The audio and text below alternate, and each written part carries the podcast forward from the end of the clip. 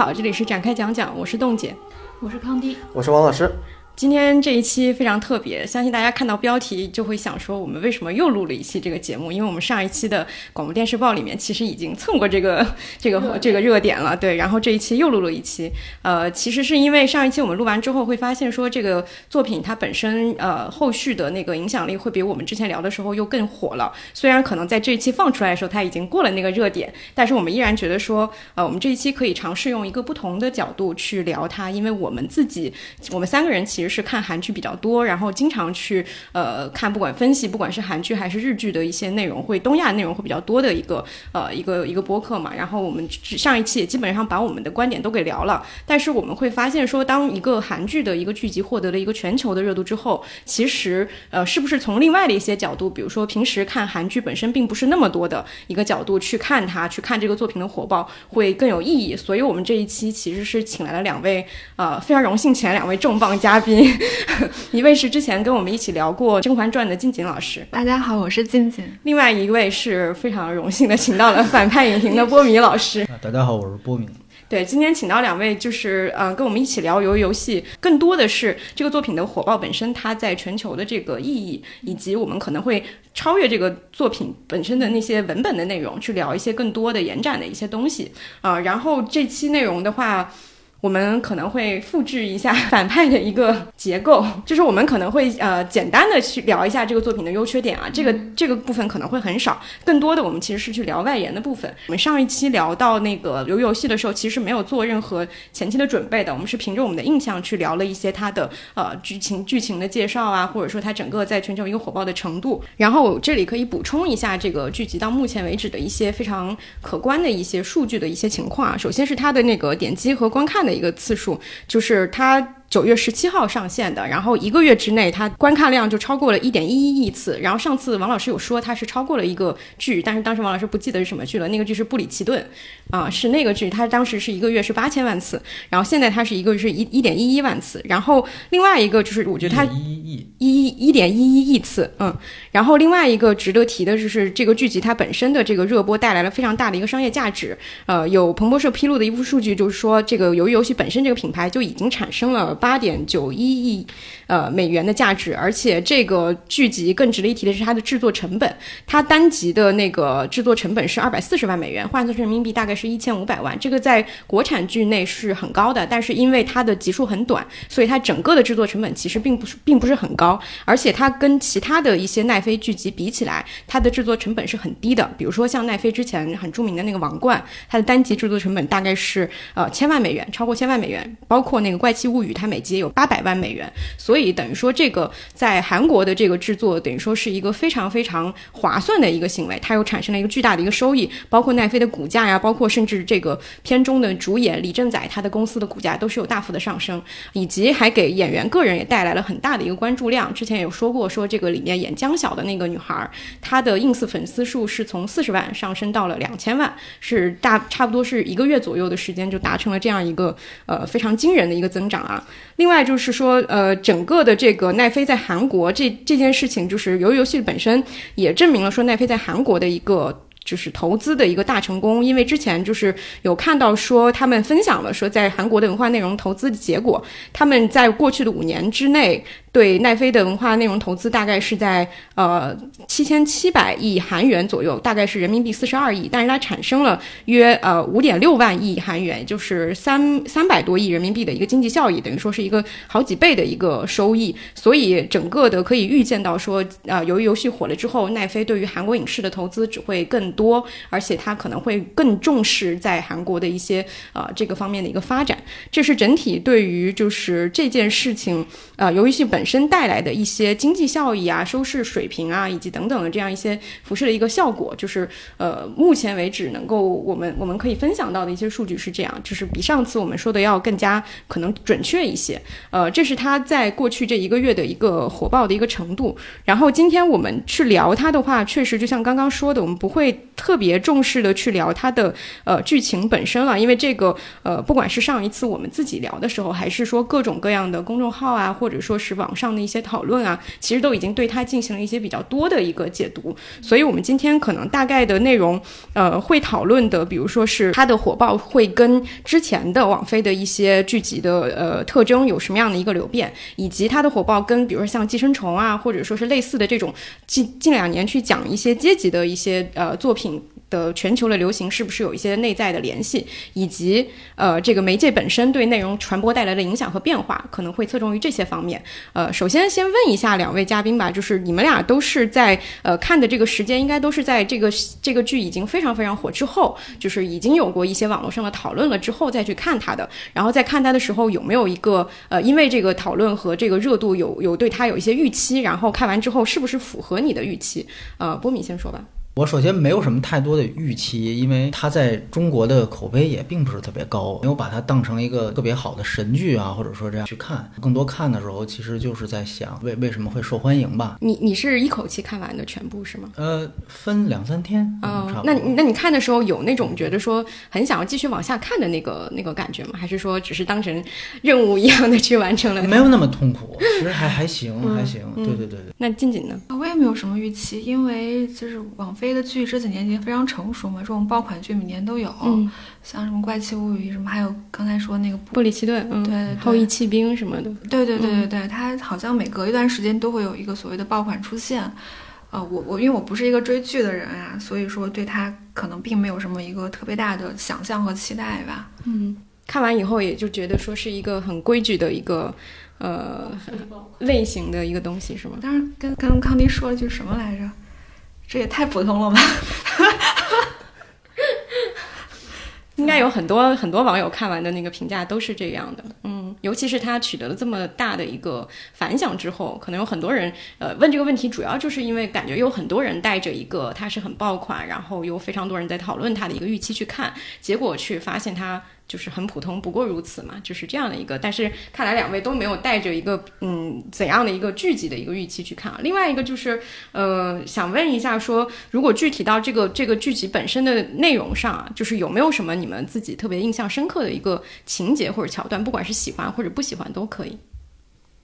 就是看我感觉，我感觉看完这个剧，对于你们俩这这个印象脑中没有留下任何的痕迹，是这样吗？是吗？啊，没没也没有，就是 你也可以说有，没关系。说到他这个后几集的话，很多人都是在说他后三集可能不如他前面好啊。呃，主要有一个问题是因为前面他的一个高概念是说他们都是童年的游戏，嗯，完了我自己一个印象比较深刻的是他到那个玻璃栈桥那一段，其实那个跟童年游戏就没有关系了，嗯，虽然他做类型元素输出是比较明确的，但是其实它本质上来说。你可以看到，他可能没有什么游戏了，然后他就用了那样的一个方法，所以可能它一致性上，这个确实是一个问题。但是我可能最大的一个惊讶是在于，呃，我还特意问了一下冻姐，我说他这个是不是一次性放出来？因为咱是真不懂这个剧哈，然后说是一次性放出来，我我就有一点明白，它其实跟原来我印印象当中几十年前电电视台放那种电视剧不一样。比如说，我举一个例子，前面他有那个老头最后一票。他到底是走是留？第二集是吧？嗯，哎，那么那那一集一般来讲，原来我印象当中，如果电视台放，一定是在那儿断。嗯，因为我发现一个特点，就是说它这九集呢，大部分都是一集都是四五十分钟，但是第九集是三十分钟，也就是说它这个也没有按照一个等长去切分，所以这还是挺任性的。在它前面有几个非常关键情节。点如果如果放到原来，他肯定会，我就这集放在这儿了，完了你到下一集再去看。但是就是因为，嗯，网飞它是一下子全放出来，所以它这个怎么去把集与集之间的这个间断，呃，给隔开，我觉得还是跟原来想象的挺不一样的。嗯嗯，补充一点吧，就是它对于血腥的展现，这个是。挺超乎我预期的，因为之前虽然虽然看之前我很少被剧透啊，但大概会知道它是一个就类似于大逃杀那种类型的生存竞演的这样的一个故事模型，呃，但是它其中大量展现了，比如说对于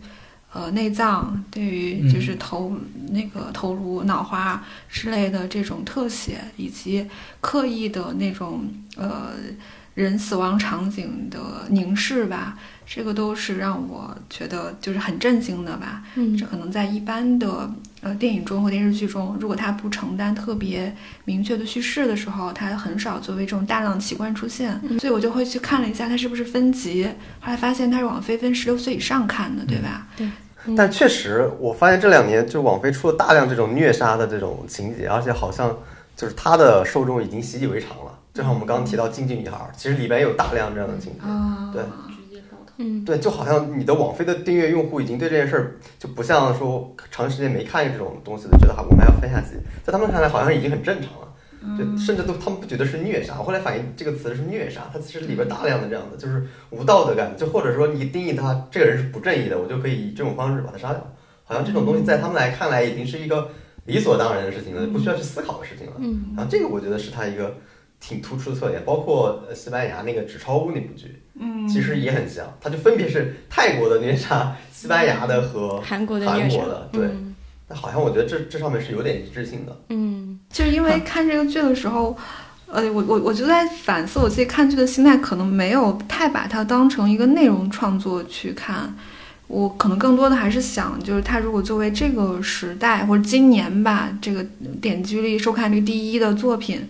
它说明了啥？嗯就是有点类似于，就是已经老生常谈的福柯那句话嘛，重要的不是故事讲述的年代，而是讲述故事的年代。嗯这故事本身可分析的东西有限，但是为什么它在这个时代成为我们一个必须要讲的事儿？这可能是就可以想一想，包括这个虐杀，我我看我开始我不知道，就网飞已经那么成熟的虐杀系统了，这样我以为它是模仿了就真实的那个射击类游戏那种那种形式，然后来表现，就是以以呃影视的视听语言来模仿游戏画面，然后来定格那种虐杀的情境，我以为是这个样子的。嗯啊、所以可能对于年轻的观众来说，看这样的场景已经习以为常了。如果不是在影视剧作品中，就是在其他的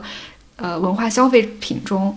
所以这个，但是我并不知道它已经成为一种其实是非常娴熟的网剧的形态了。嗯，明白。那波米觉得这个片子有优缺点方面，你会觉得有哪些是自己看法的吗？嗯，就大家都在提这个片子的美术嘛，就是确实这个美术和服化道、这个场景设置这些确实是它的优优点，就是大家都在说它的好多模式是抄这个抄那个，但是其实实话说，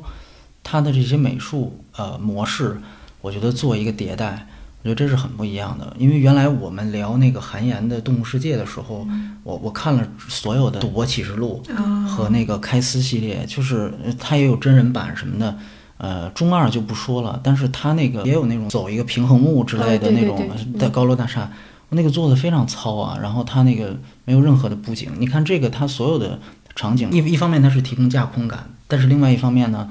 其实跟也是一个把童年游乐场给扩大化、恐怖化，所以你经常看到有那种截图很易传播的，就是第一就第一个游戏环节的那个大的娃娃的那个，就这些东西，呃，有人说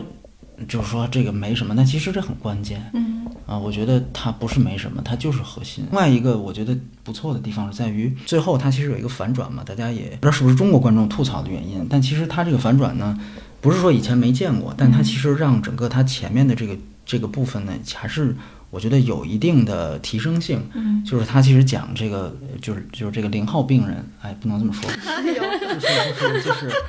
一号，这个一号的这个老头儿，他其实是一个资本家，对，那么你再往前倒推，你就会发现，OK，那他所有的关其实全都是这个资本家他帮助李正宰来通关的。那么你会发现，其实他提供的一个叙事是说，这个才是一个真正高级资本家的玩法。嗯我前面非常愤怒的是他。还又出来一个那种人人皮客栈的一一帮那种西方的老白男，完了，我觉得这好俗套。但是后来你会发现，OK，我明白那个其实是他一个反衬作用，就是那是低级资本家的玩法。所以你看，我老头儿我都不惜得见你们，我让我的下手去李秉宪见一见就可以了。那我其实是要下场去实体操控一个活的 NPC。嗯所以哎，李正在最后发现，哇，原来我是 NPC。那么这个我觉得相对来说，比他前面那个草根逆袭的爽文叙事，它其实有一个，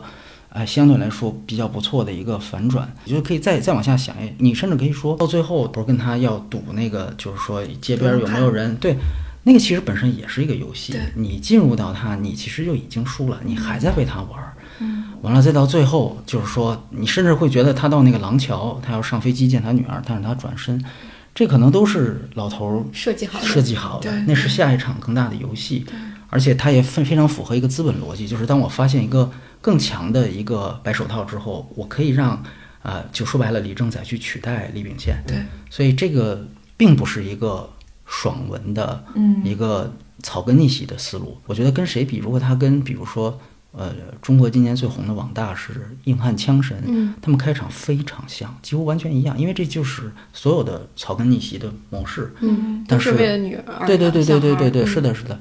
哎，但是到最后你会发现他们不一样的地方，可能就是可能中国观众觉得他最差的这个地方，嗯。嗯，我觉得就在这儿，嗯，因为呃，硬汉精神一定是要完成这个，就是我把幕后的资本全都干掉给对嗯干掉，对，我补充一个啊，就是我在这次的时候，我有想到一个点是上次没有聊的，就是我其实个人很喜欢第二集那个去而复返那个设定，就这是我是之前在很多的生存游戏里面是很难见到的，因为以往的生存游戏都是呃主角被投掷到一个环境里，而且你没有办法去违抗那个规则，你是没得选的，你是被迫要去做这个生存的，而且基本上以往的生存游戏的主角或者说里面的一些让人让人很亮眼的一些配角，他都有自己的一些呃，就是特长，就是我要么是智力占优，要么体力占优，我一定是这两个有过人之处，我才能够相对的活到最后。主角也是有一定，像开司，他也是有一定的这样的一个天赋和技能的。但是这个戏里面也是观众诟病的一个点，就是主角好像没有什么能力嘛，呃，但是我觉得其实呃，包括刚刚说那个去而复返，我为什么喜欢，就是因为你会发现这是一群确实是没得选的人，他给了他们这样的选择，但是大部分人依然回到了这个游戏里，就像它里面那个台词说的，说现实可能会比呃，就是这个游戏更像地狱嘛，这是可能是我觉得这也是藏在他所谓的搞呃表面上那一层比较爽的叙事背后的，就是他确实是在讲一群呃，就算看起来是我们总说是穷人，是因为就是很多人论调都觉得说穷人是因为自己懒惰嘛，包括这个主角他赌博嘛，我们很多论调都会觉得说你要是不赌，你不会沦沦落到今天这个地步。但是事实真的是这样吗？包括那个首尔大学那个高材生，就是他好像看起来是他自己要去做那个就是高利贷啊什么之类的，去玩这个期货还是什么之类的这个事情。但是他是真的有选择的一个人嘛？可能也未必。我是觉得这个设计在第二集的这个设计，当时是有一点呃，就是惊到我的，是觉得说他好像给这个生存游戏有了一层更多的意义，就是这是你们自己选择的残酷的生存游戏。嗯，我觉得这个可以补充刚刚波米说的那个东西。对，而且第二集它的名字叫做《地狱》。嗯，我看完第一集，因为已经出现那个童年游戏，我一定想，那第二集叫《地狱》是一个更残酷的游戏。但其实你会发现，第二集不讲游戏了，讲的是游戏之外，所以他告诉你这个是地狱。OK，那这个想法是他非常明确的。反正就像东姐刚才说的，其实你再想一想，他最后那一票是老头儿投出来的，所以其实是大资本放你们出去嘛。对我知道你们肯定要回来。对，所以这个也是那一大起论的一部分。嗯，对对对 对，零号病人的大奇论。是，是。因为我顺着刚才说，我觉得这很好玩。韩国经常出现这样剧和现实生活互动。因为我看前两天韩国就是产生了一个大概啊游几万人行是吧的游行，那些人就套上那个游游戏里的同款服装进行游行。但是很奇怪，他们套的不是游戏玩家，他们套的是那个行刑者的那个头型对对对。是方块啊、三角啊，他们嗯套各种各样的。就韩国好像经常这个，比如一个剧改编一个立法是吧？然后这个剧就是深刻的，它本身也是这个剧是根据那个当时那个李李正宰不是最早就是呃因为罢工，嗯那个那个对导致了马上最后你看它反映到现实社会又举行了一场罢工，对，所以这个是我经常发现韩剧有这个特点，我觉得蛮好玩的。嗯这优点部分我我只我只提一点吧，就接你们两个说的，无论是你讲的是那个结尾的一个反转，还是东姐讲的就是第二集那个呃去而复去而返复返，嗯。我觉得。就是就让我感觉好像，比如说提到这个鱿鱼游戏的一些批评性意见的时候，大家都会提到说它的故事元素跟前作很类似，嗯，就若干的呃我们都熟知的一些 IP 吧，嗯，然后或者说它的故事本身是非常普通，没有进行更多的创新和革命的，然后它的爆火又大大超过人们对于所谓优质内容的一种期待，但是但是我觉得韩国呃影视剧它有一个特别好的点，就是它现实主义的质感不不管它厚还是薄，它都有。嗯不是说我们明确了这个故事模型，我们就能一比一的拿到任何国任何一个国家去复制。就你能不能意识到，呃，从你国家真实的现实出发，抽离出一种更为普世的现实的质感，作为你这个剧基本的底色，这个是非常非常重要的。你有这个东西和没有这个东西是完全不同的两部剧。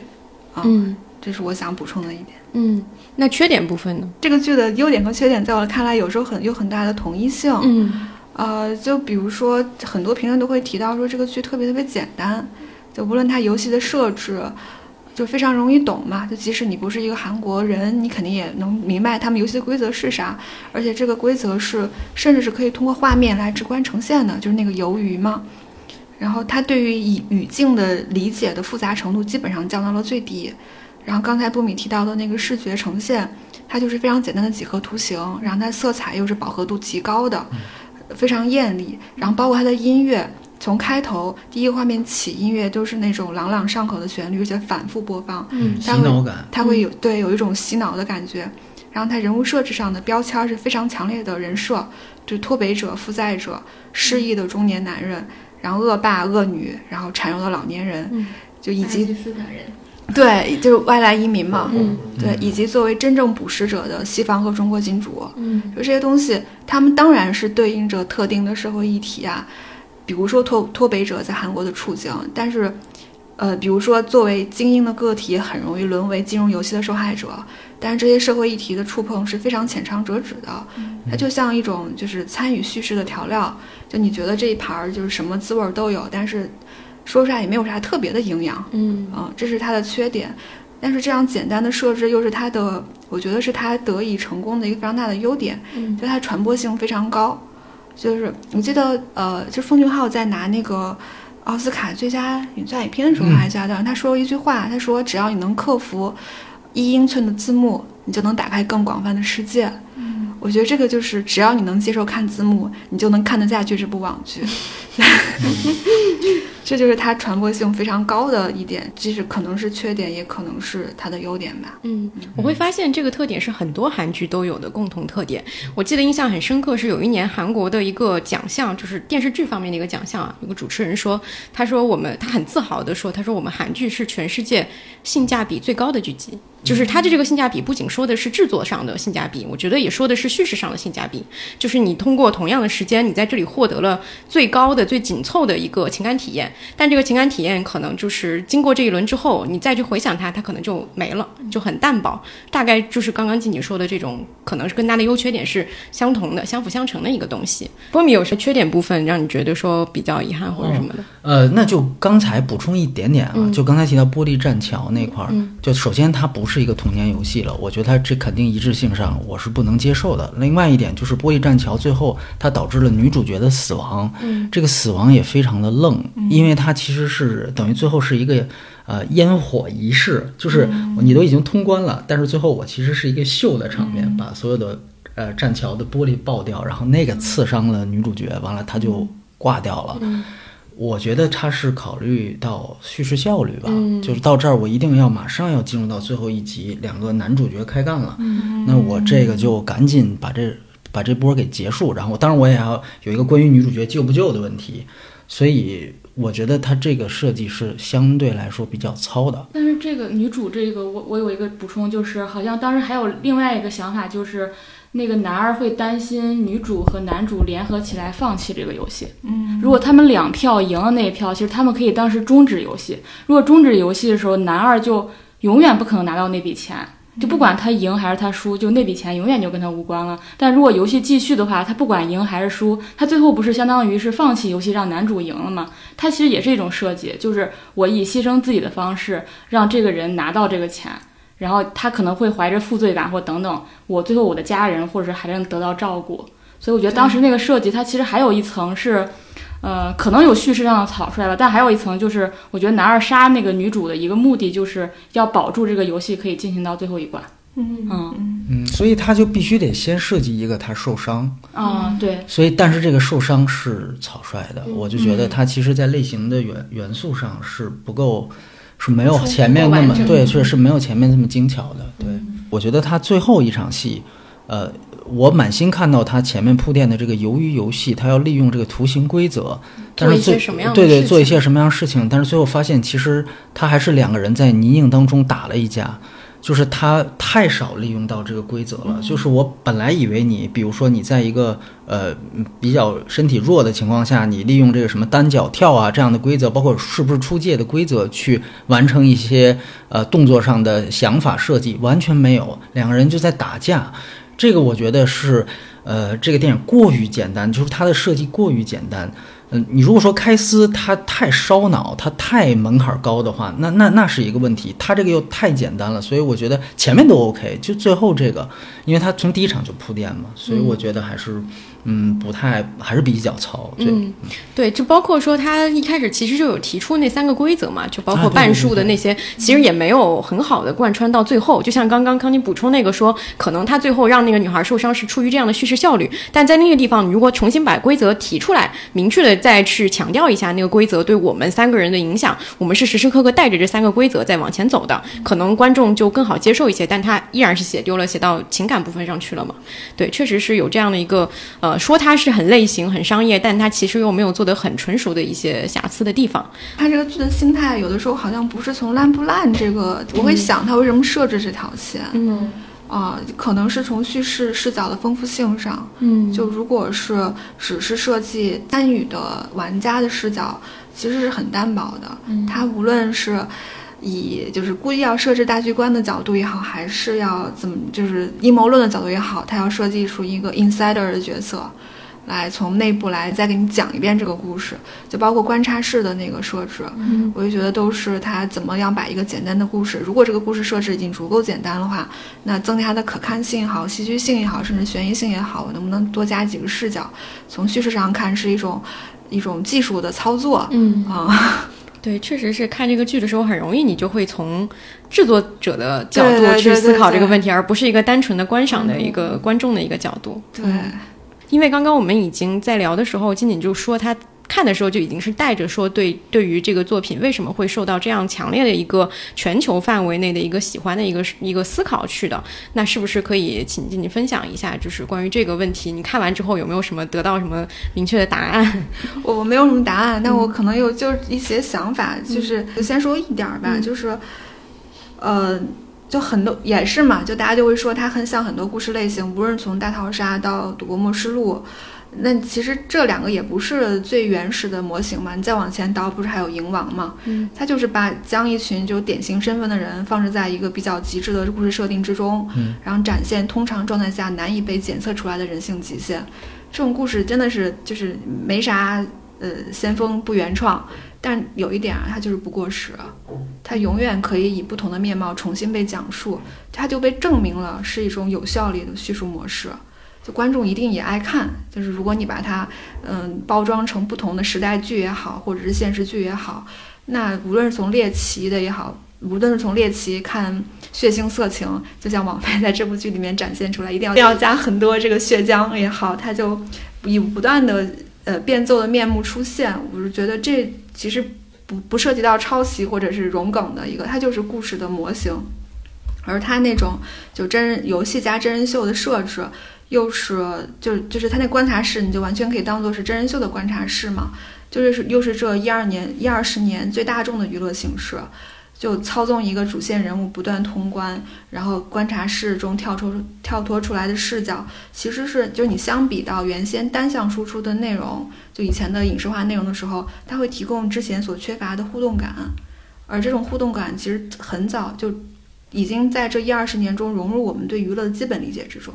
嗯所以我们现在看它就会觉得既熟悉又好，又好像很新鲜，又好像一切都理所当然。嗯观察室这种好像确实是以前的这个类型的作品里面是不是比较少啊？就是有一个抽出来的视角，好像就是观众会像是在看一个游戏的那种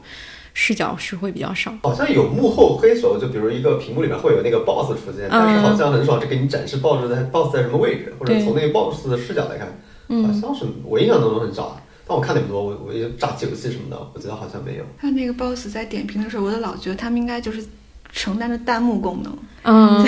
对就在点评那些人都在干嘛，然后嗯这个这个这个我们应该压谁，然后这个怎么怎么样，他其实是对第一集那个男主角去玩那个赛马是有一个呼应嘛，嗯。就是我我我我在观察哪个选手更更是种子选手，在他身上一下注我们是有那个呼应，但确实很像我们今天去看一些综艺节目的那个设置，有那种镜头内内外的互动感，包括观众也就是因此增加了一些参与度。就是好像是只有只有银幕是不够的，现在的娱乐好像你就永远要穿透银幕，嗯，不断不断的穿透银幕，你就感觉自己也进入到了故事之中一样。说不定国内的版本就是变成一个直播，大家还在上面。投票对，这个事情好像原来都是恐怖片里面非常多，就是比如像昆汀监制的《人皮客栈》，嗯，呃，它其实就是有非常明确的这种，嗯，就是这叫买家视角，对吧？嗯，对就是一个资本家视角。完了，我记得他那个做的更更夸张，他就是说到最后有一个误入被骗到那个人皮客栈的一个富二代，然后他就直接说：“我其实比那个买家更有钱，说我可以输双倍。”然后最后那个机构就把那个买买买家直接装到那个人皮客栈里面就给扒了，然后等于一个一个玩家和这 NPC 的互换了。对，他就有这种，其实就是因为原来他就是呃恐怖片经常讲禁闭空间，完了之后有这样的一个互动。对，呃，就像你们之前提到那个呃血腥一样，它其实就是把这个原来的恐怖类型片的一个非常标准的这种模式给它变成一个剧。所以我也觉得，就是说，我不知道它还有中国版本，我第一次听说。然后我觉得不可能，就是说你要是没有这些血腥场景，它就不是鱿鱼游戏了。嗯就是就像对，就像刚才静景提到那个，到底它是不是抄袭？我觉得有几点，就是如果说提到抄袭的话，我觉得越具体的东西越可以叫抄袭，嗯，越抽象的东西越不能叫抄袭，越抽象的东西叫公式。对对吧？因为咱们说的都是类型片、类型剧，这些东西类型元素，它当然都是一样的，不能说你拍一个公路片，我也拍个公路片，我就是抄袭你的，对吧？这是肯定不是这样说的。所以，它这里面的高概念的核心是它童年的这些游戏的梗。嗯我们看一下它现在在线下的这些，大家都在什么舔糖啊，都在干这些东西。对对对对，你赌赌博末世录的梗是那个石头剪刀布的那个牌，嗯对吧？它跟这个完全不一样。然后你大逃杀是杀，对，所以它具体桥段的梗如果一样，那你可以说抄袭；嗯如果具体桥段梗不一样，就像你说，那都是赢王，那都是一套叙事。对。所以，嗯，我觉得这只是一个酸葡萄心理吧。但好像国内好像真爆出了那个抄袭的哦，啊国内是这个优那个酷优酷的，没错，就是这个很，我知道那个事情，就是你看，你把人家三角、圆形、方块儿，就这已经具体到图案了。对，然后你的排列组合都一样，你只是换成汉字，那这个叫抄袭。你说你对吧？就是说这个一个模式大的模式，那天哪，这个怎么能算抄袭呢？而且那个圆圈三角是因为韩文是有那个东西，哎，对不是根据汉字来的。对了，包括他那个说优酷也叫鱿鱼的是吧？对对然后人家说你你中国小时候也是有有一个鱿鱼游戏 说的很有道理啊，是这样。我简直怀疑那是一个他们自己策划的反向反向营销，因为就是这个事儿特别出圈，每个人我那天至少收到四五个人给我发那个图，然后王老师在群里发说真的吗？我说我哪知道，然后过了很久，他们晚上就辟谣了，所以我觉得很像是一个营销行为。这也是一个大奇论，对对对对。好的好的，就你说这个的意思是不是说它相对于以前的一些呃印象里的一些这种类型的剧集，它已经在就是穿透荧幕这件事情上，已经具有一些现在的一些影像作品的一个特征。对，现在一些泛文娱影像作品的特征嘛，嗯有些它可能也不仅仅是属于影视的。那你觉得有其他内容形式你有看到这种特征吗？我就说一个我的疑问嘛，我真的是没有什么，因为我我真的不了解剧啊，嗯，我 没关系，没那。别的领域有什么简单化的呃就本质性的？就是想到说，就是网飞第一个爆款剧应该是一三年的《纸牌屋》嘛，然后他们推出来的时候，呃，他们的宣传策略就是说，呃，我们这部剧之所以成为爆款，是因为我们借助了大数据。然后会知，比如算法推荐说想看政治惊悚剧的观众会提到哪些演员，然后怎么怎么样，然后我们攒了一个这样的盘子，然后就这个剧就爆了。很多分析的文章也都认为，网剧相当于传统电视剧的优势就是可以借助大数据。呃，但是事实上，过了这个宣传期之后，有越来越多的资料和分析都说明，起码在《纸牌屋》这个剧上，大数据起的作用没有那么明显。嗯，就比如说，这本身就是一个根据英国剧集改编的美剧，嗯，然后这个剧背后有一个精通政治惊悚剧的制片人，这个制片人同时是《总统杀局》的编剧，而且网飞用一亿美金就直接预定了前两季，允诺这个剧集走向不受点击率影响，单集制作费达到四百万美元。就远超当年美剧平均制作成本，甚至超越了今年的《鱿鱼游戏》二百四十万美元。嗯，制作的方式有点类似于网飞现在就拿尼亚方索卡隆嘛，就给你钱，给你自由，给你平台和宣发，但这跟大数据没有关系。对，这这本身就是为创作创造更大的宽容环境嘛。嗯，但是你就想，它为什么会宣传大数据的作用？这就是一种绝佳的营销方式。就首先，他们想制造出一种我们作为网剧区别于传统电视剧的标签。就相当于我们是新钱，你们是老钱嘛？我们的标志就是我们是大数据。其次，就在流媒体平台中率先打出这个大数据牌的时候，就定义了没有人比我更懂大数据的行业标准和地位。嗯，就它树立了极其清楚的品牌定位。虽然后来证明这些其实都都都没有那么多关系啊，但是好像呃网剧的。呃，就是它的受欢迎的这个标准和传统电视剧就有区别了。嗯，但是你想，现在是二零二一年，已经过了八年的时间，与其说是互联网在数据处理上的便利制造了爆款，其实不如说是网飞现在作为资本巨头和全球铺开的这种发行平台，以及和各个国家针对性合作的方式，实现了在全球范围内发掘文化资本，并将其全球化的可能性。哇！这个大这个确实是一个大场景，就是就它的成功不是在于说利用数据原理，嗯，而是创作原理。对，它的它的策略就是，呃，每个国家好像跟都会利用这个国家的特点进行一种非常在地性的合作方式，呃。包括他跟每个国家合作的剧也都是各个不不同的嘛，就比如说跟泰国合作那个《禁忌女孩》。它其实就借鉴泰国在性别题上非常丰富的讨论空间，嗯，然后我们把它稍微的简化，然后植入一些就是呃现实题材，就比如说校园霸凌的这个这个元素，然后由于游戏强调的是非常清晰明了的这种阶级矛盾嘛，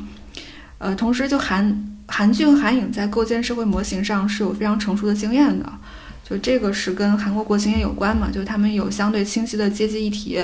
呃，这这跟他的比如财阀统治和几十年的高速的经济发展都有关系嘛。而且韩国是没有典型的种族议题的，嗯，就因为种族议题是非常难以进行普适性理解的问题。就比如说美国讲黑人的电影，你在中国真的很难感同身受。但韩国是一个单一民族国家，对，但阶级议题它在全国，在全球任何一个国家、文化、民族，你都能够理解和感受。然后韩国有非常就有比较它。就而且韩国有比较复杂的地缘政治嘛，就周围是几大政治势力，而且有北韩问题，就他们产生的故事就非常善于建模，嗯，就势力的这个非常清晰。其实从寄生虫啊到雪国列车呀都是这样子的，所以说那他跟网飞合作的这个就是也非常清晰的借用了韩国本身的这种文化资源，嗯，然后把它进行一种。相对简单的处理，然后借助这个全球的宣发，爆款是也许是必然，但爆成这个样子可能有点偶然性啊。嗯，对，但是但是这跟网飞的这种策略，我觉得是是分不开的。嗯，想问一下波米，因为你上你看过那个《王国》嘛？啊，对，《王国》也是奈飞出的一个自制的一个韩剧。你看这两部作品的时候，有没有就是感受到它有一些什么样的，比如说王菲在韩国的一些策略啊，或者它一些倾向性啊？呃，有没有这方面的一个联想？王国它其实还是一个丧尸剧啊，那好像拍的比这个长。嗯，呃，我觉得它那个其实也挺明确的，就是说，呃，因为在北美有《行尸走肉》，完了之后，他其实也做一个尝试，就是说。是不是在这边做一个东亚版的这么一个丧尸的？我觉我觉得这个高概念非常好啊。然后它比《釜山行》强，因为《釜山行》它是还是一个时装片嘛。然后它这个把它第一次跟东亚的封建制度联系起来，这高概念还是挺棒的。呃，可能从类型化上来讲，跟我刻板印象当中的非常不正确的那种韩剧的印象流。都不一样。我觉得刚刚静你说那个点，就是说说网飞特别善于去在一个比如说大数据啊，或者说各种方面，他先去宣传一个概念，我觉得这事儿是特别有意思的，因为你会发现前一段时间啊，就是我看网上就是大家就会喊一句说是网飞出品必属精品，就是它在网剧领域啊，至少说大家会有这个感受，尤其是呃像《怪奇物语》啊、《后翼骑兵》啊等等这样一些剧集出来之后，呃，我就会发现说好像嗯，它给了一种就是它也很多在宣传，包括我像看韩剧里的那个编剧，就应该就是王国那个编剧，然后他有说网飞就是从来不管我创作上的事情，我只他就只给钱钱。就这句话在网上转了很多很多次，就是就感受到说网飞它其实就是给予的这种创作自由度和大量的这个金钱投入这两点，会让很多不管是世界各个国家的一个创作者，不管他是处在什么样的一个呃就是。工业体系里面，他其实对这两点都是完全不排斥的。每个人都最想得到的就是这两点，然后他把这两点作为一个我的自由度和我的我有钱，我而且我我尊重你，就这两点给到你，然后也宣传给了整个行业的人和和和全世界的观众，观众就会觉得说，哦，这个东西它有又有品位，然后又愿意砸钱去做一些我想要看到的剧集，然后我就对会对他产生信赖，这是他的一个，就其实他有大量的那种你看不下去的剧，他也在铺在他的内容里，但是你就不会注意到那些东西，他只要出一个爆款，给你的那个印象里就会觉得说，哦，这个东西又是网飞出的，网飞好厉害，就普通观众就会有形成这样的一个品牌印象。对，就刚刚经理说的，我想到一个问题，因为我一直在想一个问题嘛，很有意思。我看也是跟媒体提出来，他提一个问题就是，他就说由于游戏为何应在被冷落十年之后火遍全球？因为你知道，他剧本其实十年前已经写出来了，他一直没有拍。我看那个导演的采访，好像还很穷，还跟他女朋友分手了，他还跟他妈和他他奶奶一块住，然后还把自己的 对，还把自己的笔记本电脑卖了什么之类的，然后就很好玩儿。就对，其实已经十年前就就出来了，但那个时候我看采访非常有意思一点就是。当时的投资人和演员都对这个剧不感兴趣，为什么？因为他们对这个剧里边残忍的杀戮感到愤怒。就是十年前那时候人的态度，不管是演员也好，投钱的人也好，就是对于大家来说，就是他们觉得这个剧本里的这些人为了钱不惜去拼命的玩游戏，他们觉得不可思议。他们其实觉得这个情节非常非常离谱，就在十年前。但你看，就是到到这两年，其实大家已变得非常合理了。然后看那个采访非常有意思，就是那个。奈飞尔人自己提出来，觉得这个可以做了，因为他们觉得，就是所谓的这种斗争，其实已经开始反映现实了，就而不是一个觉得在之前十年前是一件很冒犯的事情。然后韩国人自己也接受了，我觉得这是很有意思的地方。然后那个导演，我看他采访说，他说那个新冠疫情重创全球经济之后，贫富差距进一步扩大，嗯，然后就导致了这种，比如说新冠疫苗的分配问题，然后包包括各国的贫富不均状况问题，就是刚经理说的阶级问题。它其实已经不是一个韩国自己的问题了，就是一个全球性的问题。它比种族问题、比更多的问题更要庞大。就像韩国之前几年在寄生虫上的成功一样，它其实又延续了这个成功嘛，就是阶级性上，你发现它就是一个全球语言，就是每个人都能理解它。这个是我觉得，呃，就是挺有意思的一个地方。就可能好像你现在说你也你也觉得它肯定有人为的因素，那可能。你从另一个角度说，就时代就造就了这种片子，这种片子只能在这个年代出来，是吧？在这种这种背景下出来，这个是我觉得，呃，从这故事本身角度一个，呃，为什么十年之后火的原因。另外一个，我觉得从奈飞自己的公司讲，我觉得很有意思，就是其实它其实看就是，呃，为什么我们我们之前认为韩剧其实在欧美市场是没有市场的嘛？就比如说之前。包括奈飞之前做 App 这样的时候，它其实也在东亚市场会有市场。比如说，我记得台湾还是香港都排在第一位，但其实没有在美国那边表现好。这是其实我是我们对韩剧的一贯认知嘛。就大家这次觉得很惊讶，是因为他们觉得欧美的观众居然也能接受这个东西。奈飞从二零一六年进入韩国之后，它其实已经在韩国已经在上线了八十部韩剧了。就是美国人，就是呃，我看那个数据是过去两年中观看韩剧的美国观众增加了一倍。嗯就是你发现美国观众在这十年间也在不断的增加对韩剧的这种观感，就其实这个他已经把这些观众培养出来了，就包括然后你 BTS 的爆火，对 BTS 的爆火，包括各种呃韩流的出出场，然后包括寄生虫，包括这个之前的那个那里，其实韩剧做了一大步的输出，就这些人群其实已经对呃韩剧本身韩国文化已经非常了解了，对他们其实完全没有所谓的陌生感，加上这部剧本身又把这种。文化上的门槛做得非常的低，所以导致了就是一个就是变成了一个全球爆火的结果吧。我觉得这个是呃，可能从两方面讲。补充一下，《爱的迫降》其实严格意义上意义上不算网飞自制的韩剧，它是购买，它是购买的版权，TVN 的版权。但是它当时在上面也放。对对对，他有买那个很多的，就是对《机智医生》也是啊，对，他都会在上面上。但是他做的之前有做一个原创韩剧，是那个《阳光先生》。嗯，那个也是一个，我觉得他有做跟传统电视台韩剧做一些区别，因为那个首先它是一个偏历史题材，然后它的制作费也很高啊，所以一度可能是因为那个《阿斯达年代记》。啊好像也是有奈飞投资的，就是他投资的那个韩剧的类型都算是比较偏向于传统，呃，就是电视台可能不太会做的那种。然后，但是你刚刚提到那个爱情剧，那个很有意思，就是他自己做的几部爱情剧的反响都不是很好。对就是喜欢你是秦响铃，还有那个我的智能情人，就等等这些东西，哦他的反馈都不是那么好，所以他后现在偏向于做的其实就是偏刚刚我们讨论那种比较血，腥杀戮的。我印象当中就是从《甜蜜家园》开始的。啊对我觉得《甜蜜家园》就是呃，网飞跟韩国合作的那个，也是一个，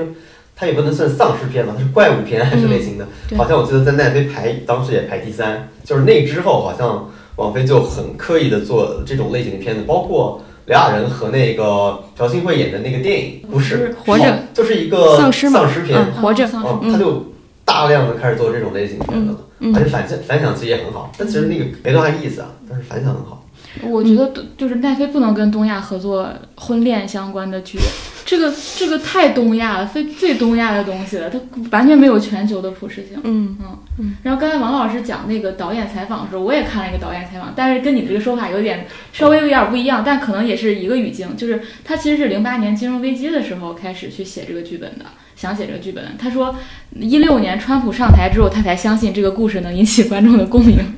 问一下波米，你觉得鱿鱼游戏的火爆跟寄生虫之前在美国的受欢迎有有没有什么内在的联系？我觉得它更像是原来鸟叔有一个歌叫啊，什么江《江南 Style，Style》，嗯我觉得它的火爆跟这个更有关系，更像是一类的，因为它是一个娱乐产品更多一些。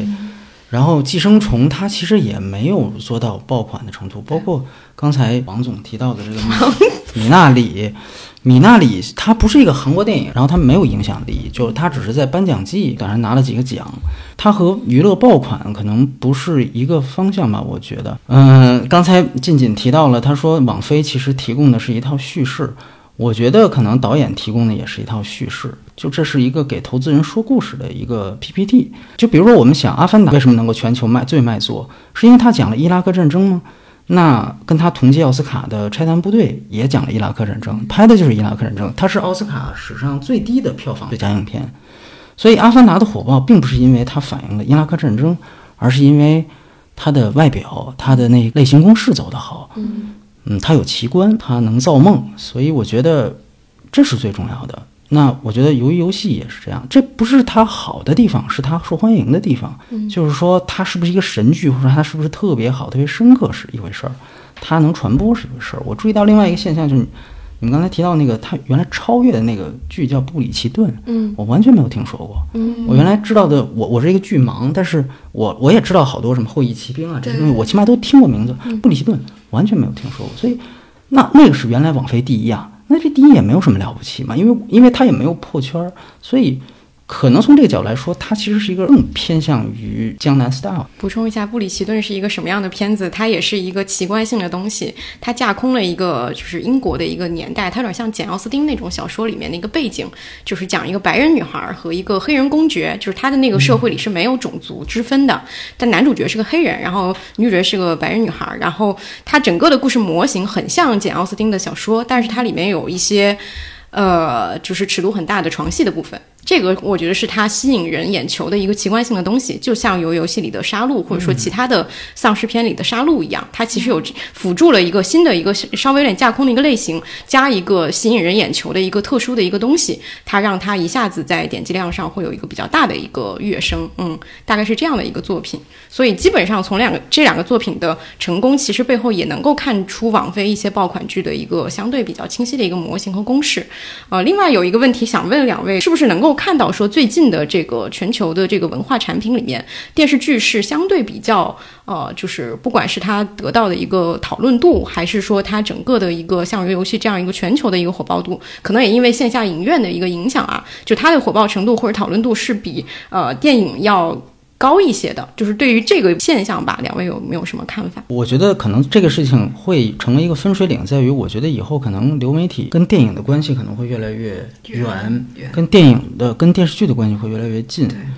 呃，电影终究要回到影院影院，我觉得这个是倒是一个趋势。当然，这个的讨论度是不是最高？因为咱这儿也没上漫威的电影，所以其实漫威的电影在拒绝了影网同步之后，在北美票房成绩也是好于预期的。嗯，所以你也不知道说他人家在那边的这个数据，我也不掌握哈，是不是就是说由于游戏一定超过这个？但是的确，你说论下沉程度和破圈程度，好像。反正，在咱们内地是是这《鱿鱼游戏》好像更好一点。嗯，因为有这个这个电影导演，就是这个《鱿鱼游戏》的导演嘛，不是黄东赫对对对对对，他不是之前拍的是就是《南海山城》《熔炉》这些呃，就是这个现象在韩国还是挺普遍的，很多的电影导演都开始跟王菲合作拍网剧嘛，是有这样一个大量的形呃这个现象出现。包括像今年那个平遥，不是他也出了一个。剧集创投端单元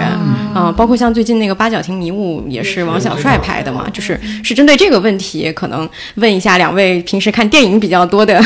对，对于这个就是大量的一些电影导演开始重新，也不是重新吧，就是开始拍剧集这件事情啊，有没有什么看法？可能可以比的是，现在没有在流媒体端出现的电影爆款了，就没有爆款的网大了，但是网剧仍然每年有。嗯，我觉得这个可能是一个可以说出来的脉络，但是是不是说漫威文化被这个鱿鱼游戏碾压了？就是跨平台的，我我不敢说。诶，有前一个呃，这个这个现象可能能得出结论是，也许流媒体更适合，或者以后会更专注电视剧，跟电影可能稍微远一点。其实原来就哪怕我们现在到现在还在标着。呃，罗马跟呃爱尔兰人说他们的点击率多少，其实也没有多少吧。对，我觉得也没有多少。对对。那只是网飞原来为了呃敲学院奖的一个敲门砖而已。按照那个模式，他如果所有的资源都投入到那上面去，他肯定亏死了，对，已经破产了，应该已经，对吧？所以说，对，那不是他的主业。综合前两个问题啊，就是与其把游戏、鱿鱼游戏等这些爆款内容吧看作内容的爆发，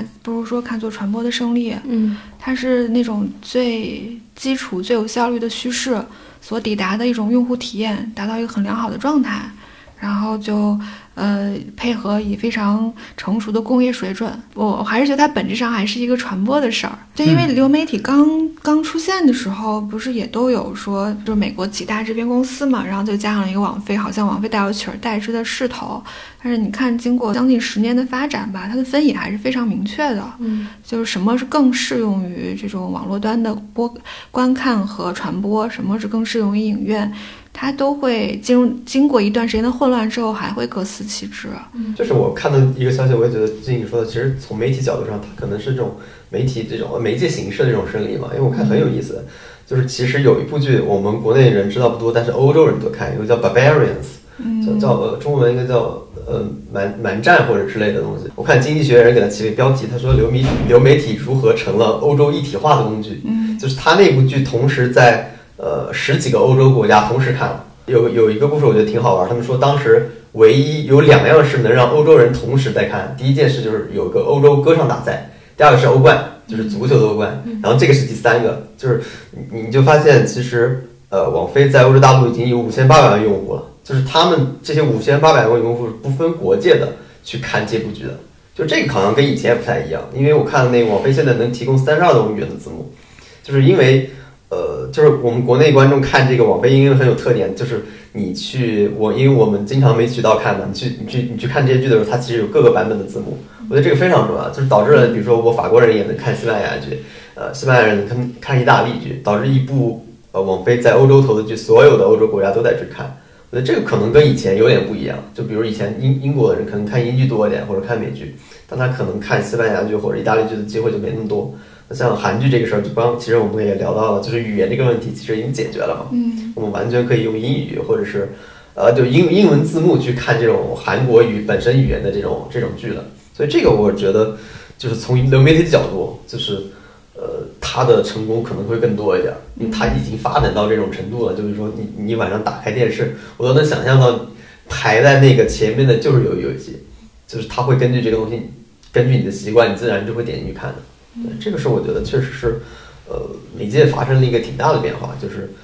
就是电视剧本身成为一个更便捷或者更强大的侵入到你生活里的这么一个东西。还有就是，如果它是比如说是以传播为优先的话，它必然会牺牲文本的复杂度的。嗯，不论是它这个本身有，比如有，比如说就是拿文本来说，游戏的设置、视觉元素以及音乐等等的设计。它被证明是有效率的时候，就能想象到，如果它稍微升维一点，稍微更具韩国本土特色，它的传播一定会大打折扣的。就就像比如你假设把欧洲当成一个独立的大市场，而不是比如说二十七个小市场，那你的内容一定会降低门槛的。对对，就是你的创作的时候，其实已经受到这个你传播的这个东西的影响了，就是你的传播的限制或者传播条件，就是告诉你，我们未来是在二十七个国家要放的，那你拍的时候可能已经这个问题已经深入到这个开始拍的过程中。最大公约数嘛。嗯其实所有好莱坞电影也就是这样是行销全球的，所以其实它有一个议题是说，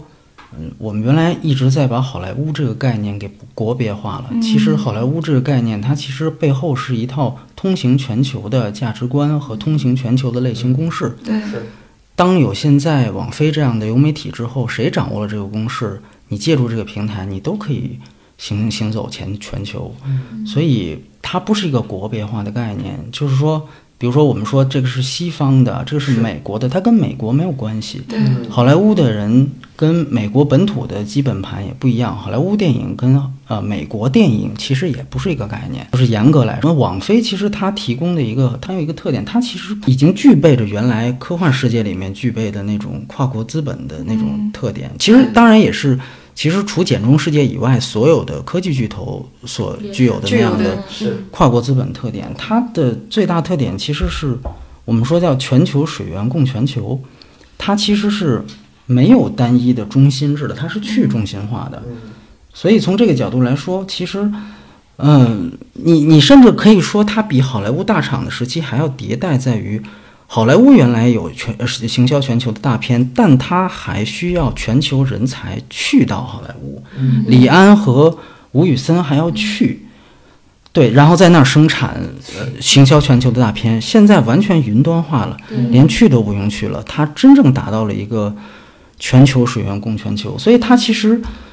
它是无国别的，它是无国籍的，它不是美国籍，它是它它的所有的全球的用户就是它的基本盘。那这个用户爱看什么，他就用这个来，他也是是，对吧？我我全球水源看，然后哪个受欢迎，自然呢它就会成为爆款，这是非常正常的一个现象。其实，呃，之前有一个案例，我觉得可以做特别好的对比，就是。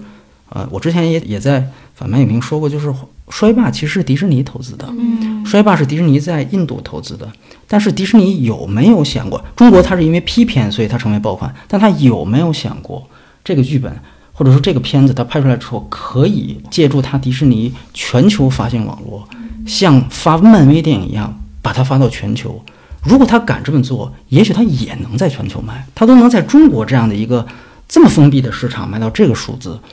而且它在北美市场以非常小的发行量，其实也在印度片里面是非常高的票房，但是它不会这样做，这就是影院端的一个壁垒，它永远会觉得它是内容的王者，它只要去输出它的东西，所以它其实跟网飞的另外一个特点也非常相关。刚才静静提到的那个观点，我觉得可以展开，就是网飞本质上，你看它前身，它是一个 DVD 的一个租赁商，对它不是一个内容创作者，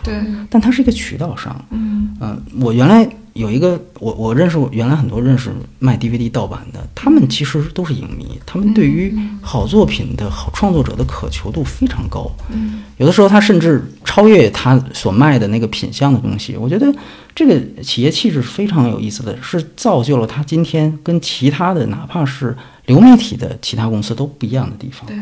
就是你可以说，嗯，OK，现在好莱坞的大厂也全都在流媒体化，迪士尼加 HBO Max 这些。但是我觉得他们有一个问题，他们需要去解决，就是他们不可能像网飞一样去在全球这样放任大家去做，对，因为他们会觉得我们是百年老店，嗯我迪士尼最牛逼，你任何一个导演都不可能大于我。你看诺兰、维伦纽瓦都绕着迪士尼走，因为他太强势了，他有最高的文化自信，已经发展到了文化自负的地步，所以他是不可能去放任其他作品。但是一个 DVD 的租赁商可没有这个包袱，我啥都不懂，那么 OK，那我我不懂，但是我有钱，我有平台，那我让你们来做吧。所以这是一个非常非常得天独厚的一个方式。从另外一个方面讲，还有一个特点就是刚才其实提到，会不会以后亚马逊或者说这个呃像苹果 TV，他们也会现在也开始大举的做流媒体的平台。那网飞跟他们又不一样的什么呢？亚马逊跟苹果都有自己的主业。他们之所以成为现在这么牛逼的一个一个科技巨头，是因为他们是简中以外的电商和世界最大的简中以外的电商，或者是卖手机的还卖到简中市场都没有问题。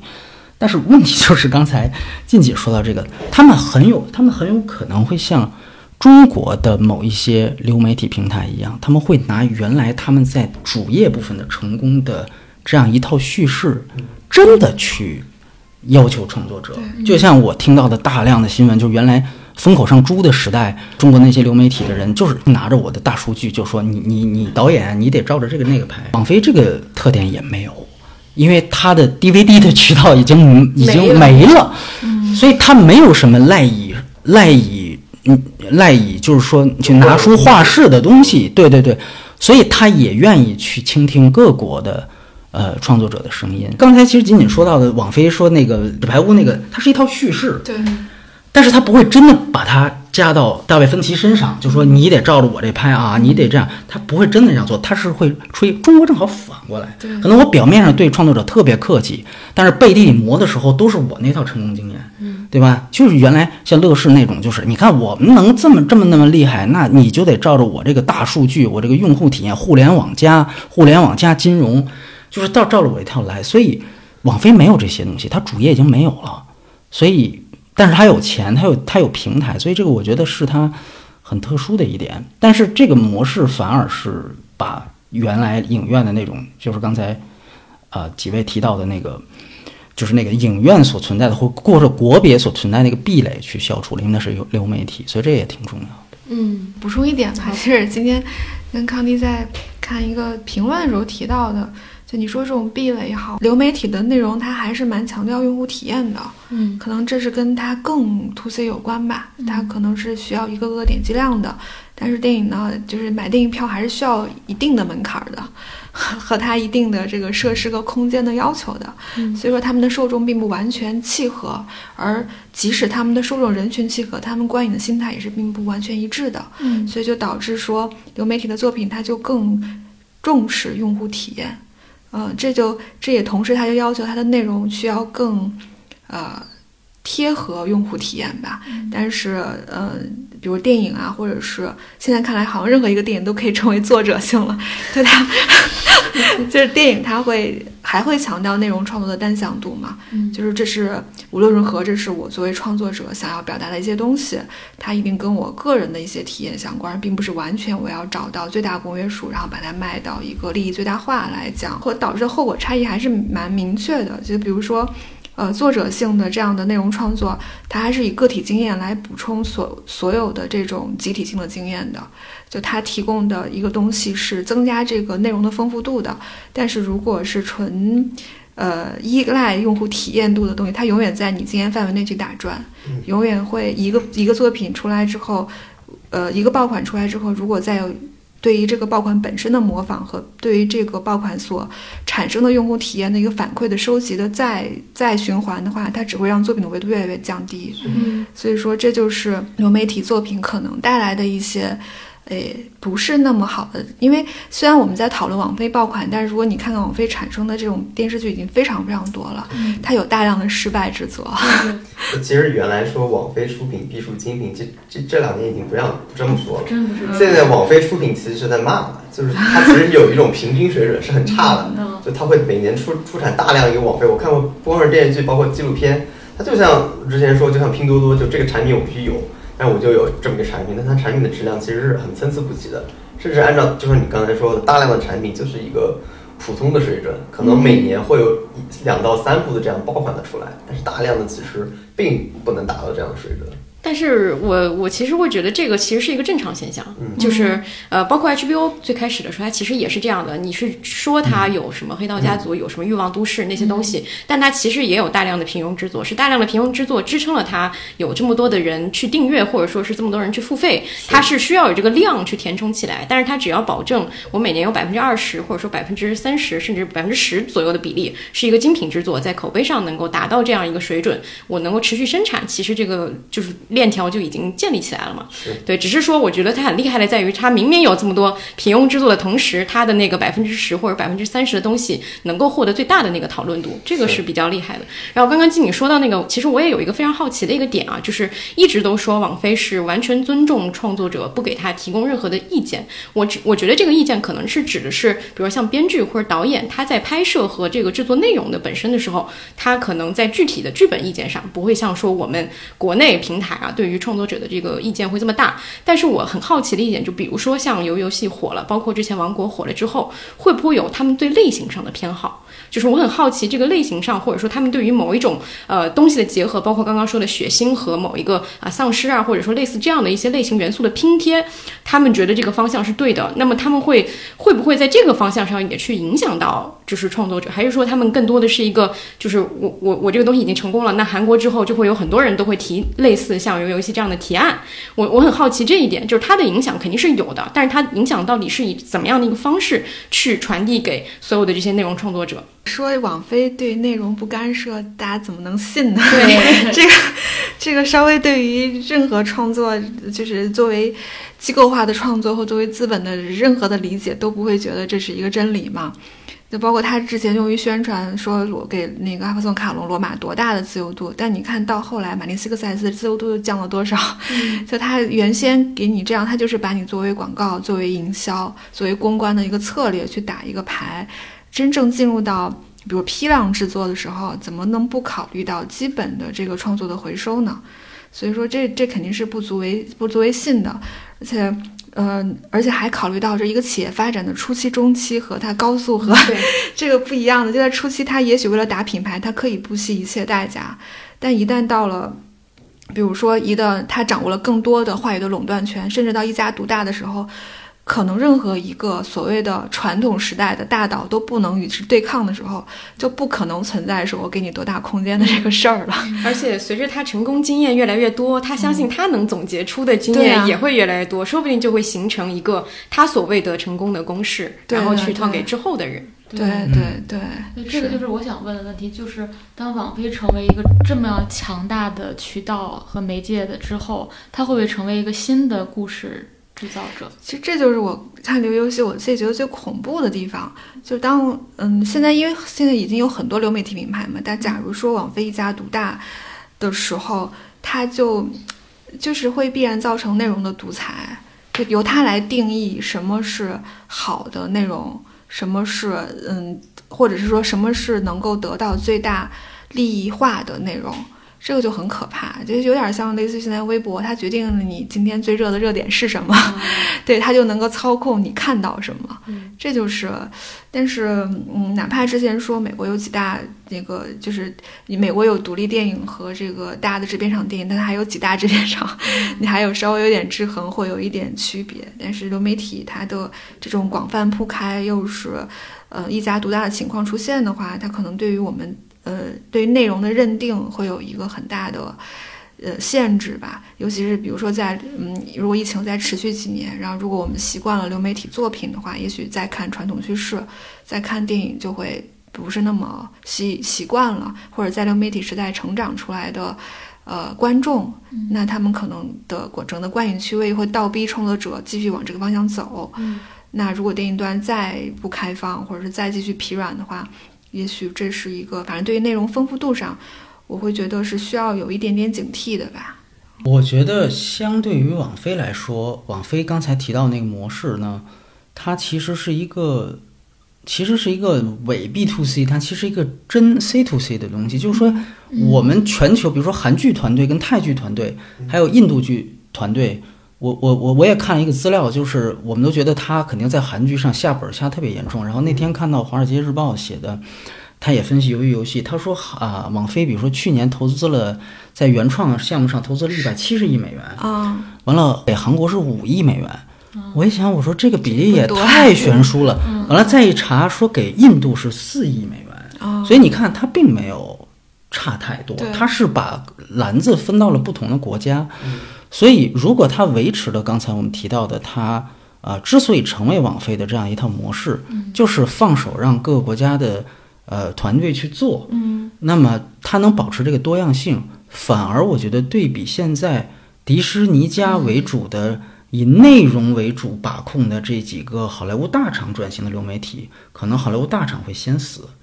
因为他们才是真正仅仅刚才提到的这种，就是我才是要把握内容，对吧？我一个漫威，我出二十个剧；我一个星战出二十个剧；我一个皮克斯出二十，那那这个才是会先让观众疲劳吧，对吧？那这个才是观众还才会先的觉得好无聊吧？那网飞这个它其实是一个。你你你说它那个印度剧跟它这个韩剧还有这个泰剧可能是有相近的地方的，毕竟都是类型嘛。但是它这个差距一定不会呃比啊两个星战剧之间的这个差距要小，对，嗯，所以我觉得他只要保持一个真 C to C 的状态，就跟我们说你在京东上买，看似它好像是的，但其实它都是贴牌，对吧？我还是呃只要有好的商家就在我这上架什么的。啊，这京东这个例子做举的不好，反正就是类类似这种概念。对对对对，我觉得就是说，只要他不是内容的主导方，或者说直接是执行者，那我觉得就是肯定有比他先死的。只做内容的搬运工就不会出现 这样的问题，对对？全球水源供全球。嗯，我觉得刚刚就是两位说的其实并不冲突。我觉得仅仅更多站在的是可能是更往后的一个阶段，就是我们再看几年的一个它发展。对，更更看几年的一个发展的一个趋势。但是但是波米站在的是现在我们所看到的这个比较的那个就是对象也可能不一样。嗯，因为刚刚有提到的那种，确实我会发现说，你可能很多的，尤其是像对于剧集这个东西啊，就是大家的观看习惯的这个东西，其实是确实是要等个五年或者说更久，你才能看到它对于剧集的影响。包括我记得刚刚最开始波米有提到说，一次性放出这个东西，其实它就是非常大的影响了人们的观看的一个一个习惯。我们之前有提到过说，网飞它的剧集有一个比较大的一个共性，就在于说它的开头都非常的吸引人，而且它一次性放出以后，你很容易就是一次性把它全给看完。但看完之后呢，你留下的印象不是特别的深刻，就是你你首先它一次性放完，就是说明它不会给你所谓的那个追剧和等的那个时间，所以它不需要把每一集和每一集之间的分分别，包括最后的那个 ending 那个卡在什么地方，不需要做的那么的明显。但是这个在传统电视剧里是非常非常明显的，它一定要给你留足这个悬念，你才会等到下一周的同一时间，或者说明天的同一时间，你再坐在电视机面前看它。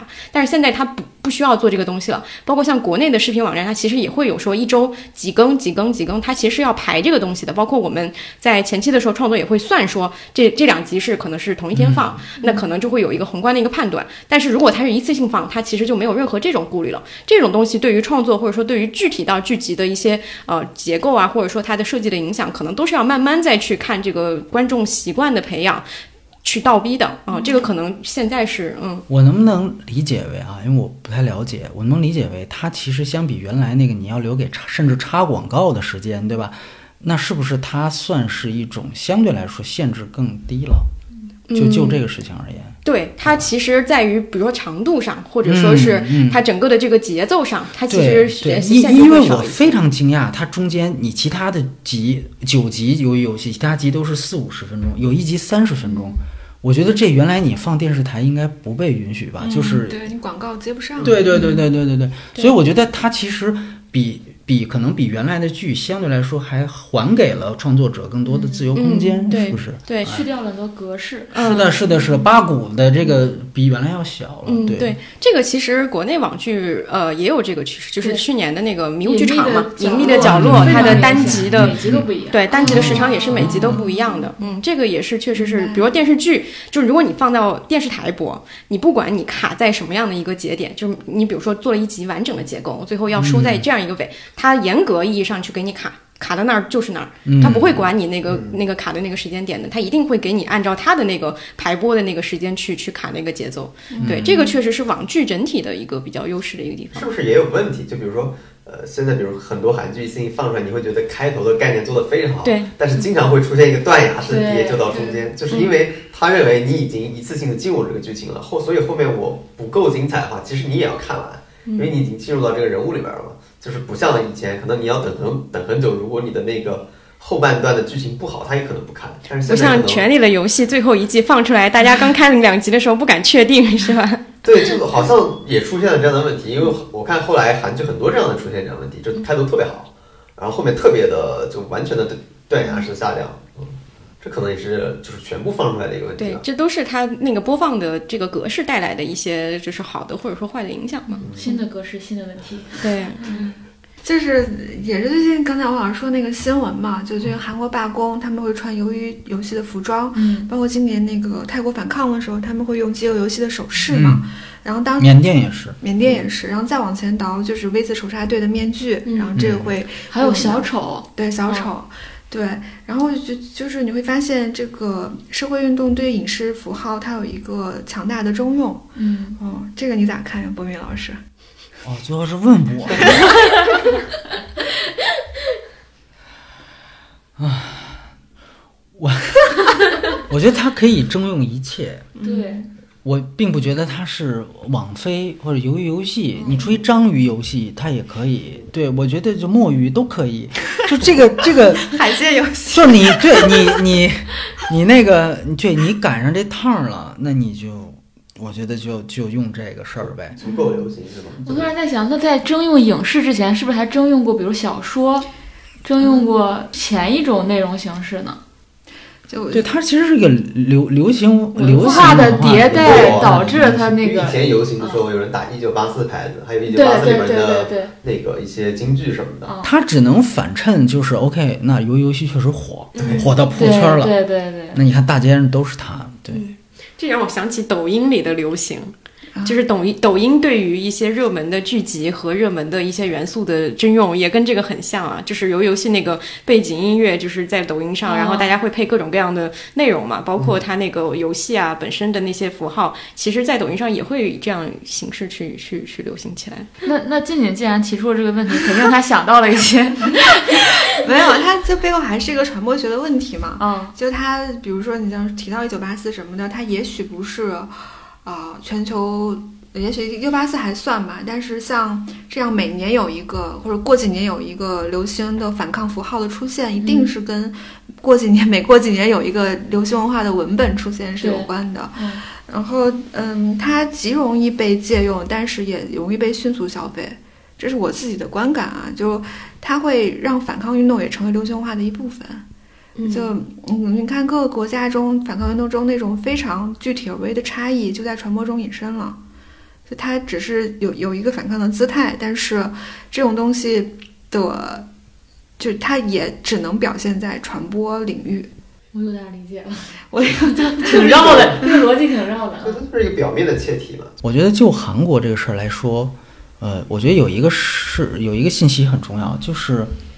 嗯，韩国它其实本质上，它在官方也好，或者说它这些创作者也好，它面临它跟比如说它跟泰国和一些东亚的地区非常相似的地方在于，他们的工业化的程度其实已经挺挺深的了，他们是具备很高的类型化公式。娱乐产品的输出能力的，但是他们的原来面临的问题可能是市场不够大。对，黄东赫啊，就是他从作者性上来讲没什么值得聊的，尤其是说你也知道，一个作者他可能有的时候他就去严肃的拍一个电影，或者有的时候他就去想赚点钱或者怎么样，嗯、但是他的脉络有一个非常好的，嗯，就是呈现一个轨迹是。他在限韩令之前做了中国可能是最好的一个一本两拍的项目，就是《奇怪的他》和重返二十《重返二十岁》，他是《奇怪的他》的导演。对，呃，《重返二十岁》当时应该还是挺火的，那个鹿鹿晗晗是吧？哎哎，后来有一个大人物可能票房比他高，但是他是我记得初期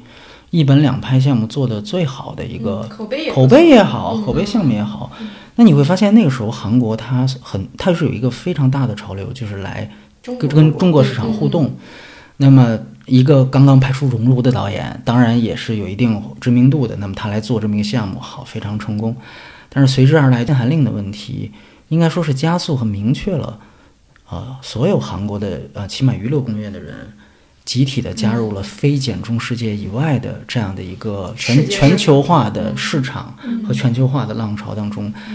啊、所以他跟我们一直在喊，但是其实可能没有像他们做的这么明显的一个口号，非常像，就叫借船出海。而且他们是最适合借船出海的，因为他们的刚才说了，他们的工业化程度已经很深了，但是他们市场小。嗯，我们可以搞内循环，因为我们的地方足够大，市场足够大。韩国、泰国还有其他一些东亚的地区，可能不太行。但是呢，流媒体是一个很好的契机。那么和网飞，它是不是一个呃要压榨这个或者管理创作者关系呢？我觉得甚至都不用，它是一个合谋关系。因为如果我想借船出海，我先要去想这个平台上的受众喜欢什么，嗯所以我不用金主爸爸下来拿着鞭子赶着我，因为我有这样的一个趋势。而且当一步成功，两步成功，这个合谋会非常自觉自愿。对，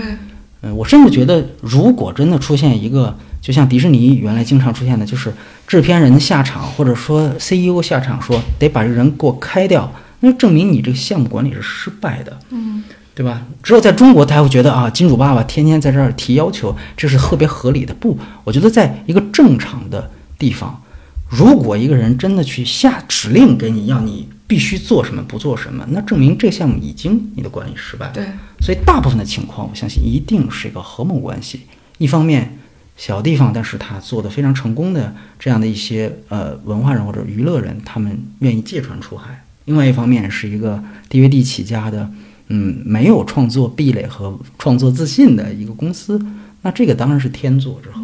所以我觉得，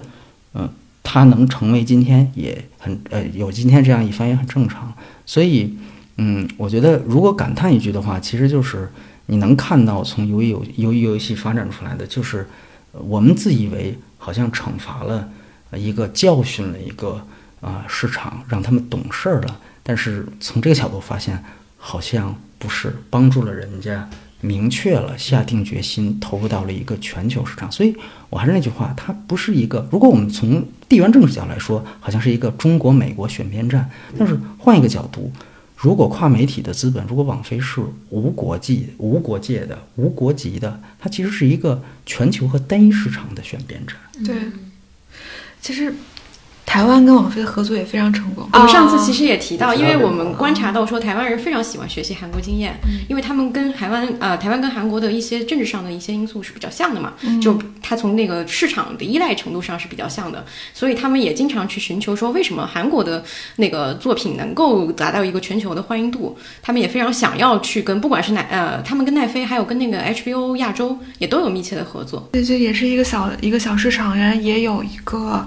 呃相对有规模的一个工业体系。那这个时候，他如果如果他想寻求一个更大的市场的话，他一定要借助一个更大的平台嘛。那这样看来，如果你说网飞是一个非呃具有非国际性质的，然后更就是这样一个更更类全球化性质吧，那其实中国市场是越来越强调国别概念的。对的，没错。所以，如果从人物的角度来说，我觉得特别有意思的是，一个这个黄东赫啊，他是一个他的这个呃职业轨迹是一个呃可以琢磨的。另外一个就是我们之前提到的那个《太极旗飘扬》里面的那个、呃一那个动作设计，然后他他拍了大量的在《长津湖》里面他做了大量的工作，嗯嗯，其实他在现场，如果你了稍微了解幕后，你就知道他在现场做了非常非常多真正的导演的工作。但是呢，后来片方就说，为了怕找茬儿嘛，就是说就给他起了一个中国名字，在他那个卡司上。所以我觉得这是完全两种不同的不同的待遇。嗯对，一方面，其实我甚至觉得就是，嗯，像包括振兴委员会在内，过分的拔高韩国文化和韩国文化的胜利，其实当然有他们的一个借船出海的一个官方的这样一个，就有点过了。但从另外一方面，你要对比，比如《长津湖》里面真正一个导演他的具体工作，那其实你会发现这个显然最后创作者会更靠近那一边，对吧？就是你你要是嗯能够获得了一个更大的舞台，让更多人看到你的作品，同时大家也都能认识到你，然后让你下一步可能创作上更便利。那这个选择几乎是非常轻易的做出的，能够非常轻易做出的，对，所以这个真的就是一个从重返二十岁到到鱿鱼游游戏的过程，嗯。嗯，我也是好奇啊，就比如说，当这个情况，如果比如再发展一段时间，你觉得可能会出现一个，比如说会会出现两种完全不同的观众类型吗？呃，已经出现了，我觉得已经出现，就包括现在我们一直在强调这个东西，鱿鱼游戏也没什么了不起，嗯，就是从他的口碑的评价上就已经，我觉得当然可以批评他，但是你会发现，就是市面上的观点可不是从一个剧的，比如说像，比如像你们节目去这样去聊他的，去批评他，那可不是，那是一个上来就是偷国如何如何，以偷国开头的，对。偷国又偷了，嗯。啊，又偷了人家那个大逃杀了，又那个什么，对，就是那那当然是一个另外一个方式。那同与此同时，这个长长津湖，对吧？我觉得这个最有意思的是，就是观众评价说偷国又偷了的时候，然后我们的优酷流媒 对我们的 流媒哎体平台做了一件什么样的事情，对对对对然后又打了观众的脸，我觉得这个循环是很有意思的。是的，是的，是的。其实我之前想到，我之前跟一个业内的编剧聊天嘛，他就说他自己观察到这几年内容的变化对到对属于对于创作端的影响，就在于，比如之前他会非常清楚的知道他写的东西哪些是，呃，属于纯功能性的，比如说为了满足某一些特定的标准，哪些是，诶满足观众口味的。但是他现在会发现说，这两者合二为一了。补充一小点，就是说你会发现它里面有两个人物，一个是那个巴基斯坦的人，还有一个是呃这个脱北者的女性。嗯我觉得可能相当大的人喜欢这个片，包括我自己都非常喜欢。就是那有他故意做了一个女性的 CP，对，他们两个最后要有一个人在弹球的那个游戏中活下来，嗯但在之前有一个肺腑就是姐妹情谊一样的交流。尤其那个女主角，我觉得选的非常好，她非常符合现在全球的女性审美，对非常非常成功。所以。那、呃所以呃，这我不知道啊，但是我我我觉得还是很，我觉得还是很很不错的。所以，包括其实巴基斯坦这个事情，其实当然你你说韩国是一个单一的种族国家，但其实它确实也有这种就是南南亚裔南亚裔这个问题。这些其实又和西方的，或者说就就又和主流这个这个这个很多市场的，我那么来说，和世界上很多市场的这个这个大家想看到年轻观众想看到的叙事是很符合的。它不是一个谁迁就谁的问题，它是一个你你已经是一体之后，它自然而然诞生的一种创作状态。那我们现在如果我们去做，我们就不可能就想我们为什么要放一个南亚裔的人排在那儿呢？我们不会想这个问题，嗯，所以这个当然就是两个世界，它诞生的是两个世界的产物，嗯然后进一步的加深两个世界，就是那我就越来越觉得你这个东西没什么了不起，就你会发现，观众分的两个部分，可能是一方面有一些观众，他因为可以有这个看国外的一些爆款剧集的一个渠道，我们就不讨论他那渠道是不是哎哎哎。啊、对，然后他有他有这样的渠道之后，他其实会对于内容有一个呃抬升，就是不管说游游戏它可能是个七分作品，但是像《东城梦魇》啊等等那样一些作东西，它有这方面的这个选择，然后他会在这方面的选择上拉高他对国内同国内的同类型的作品的一个期待，包括说悬疑，就是为什么今年迷雾剧场它可能会观众因为去年的两部剧有一个很高的期待，然后现在发现你要是做一些比较偏的东西，我就不愿意看你这个，我宁愿去看《东城梦魇》，那个不不比你高级多了，就是它会有这样的一个审美的一个一个提升。另一方面呢，它就会导致说，那国内观众能看的国内内容，且只有国内能生产的内容是什么？古装剧。主题剧嗯就是对对对对对主旋律剧，只这个东西是只有国内市场能够提供给我的，我是在这儿培养的这套评价体系。但你一旦是一个全世界范围内都通行的，比如现代剧、悬疑剧、爱情剧这样一些东西，我可以在国国外的市场上找到更好的替代品的时候，我对你的这个要求反过来要求就会更高。我觉得这是两种观众可能就会渐渐形成了。只要这个去看到国外嗯那个作品的这个渠道不被掐呀、就是如果说这样的话，长此以往，可能国内就慢慢的确实会只有同样的一种只能在这儿生产的作品类型，会会会会生产出来，更多的生产出来。因为从我的一个印象流来讲，我觉得如果比如说放在十年甚至十五年前，如果有网飞这样的形态，就是甚至是不是说我们也可以去做借船出海的事情？当然，当然，就是我然后再出口转内销对，就是说我并不认为由于游戏或者说是就是这样的剧，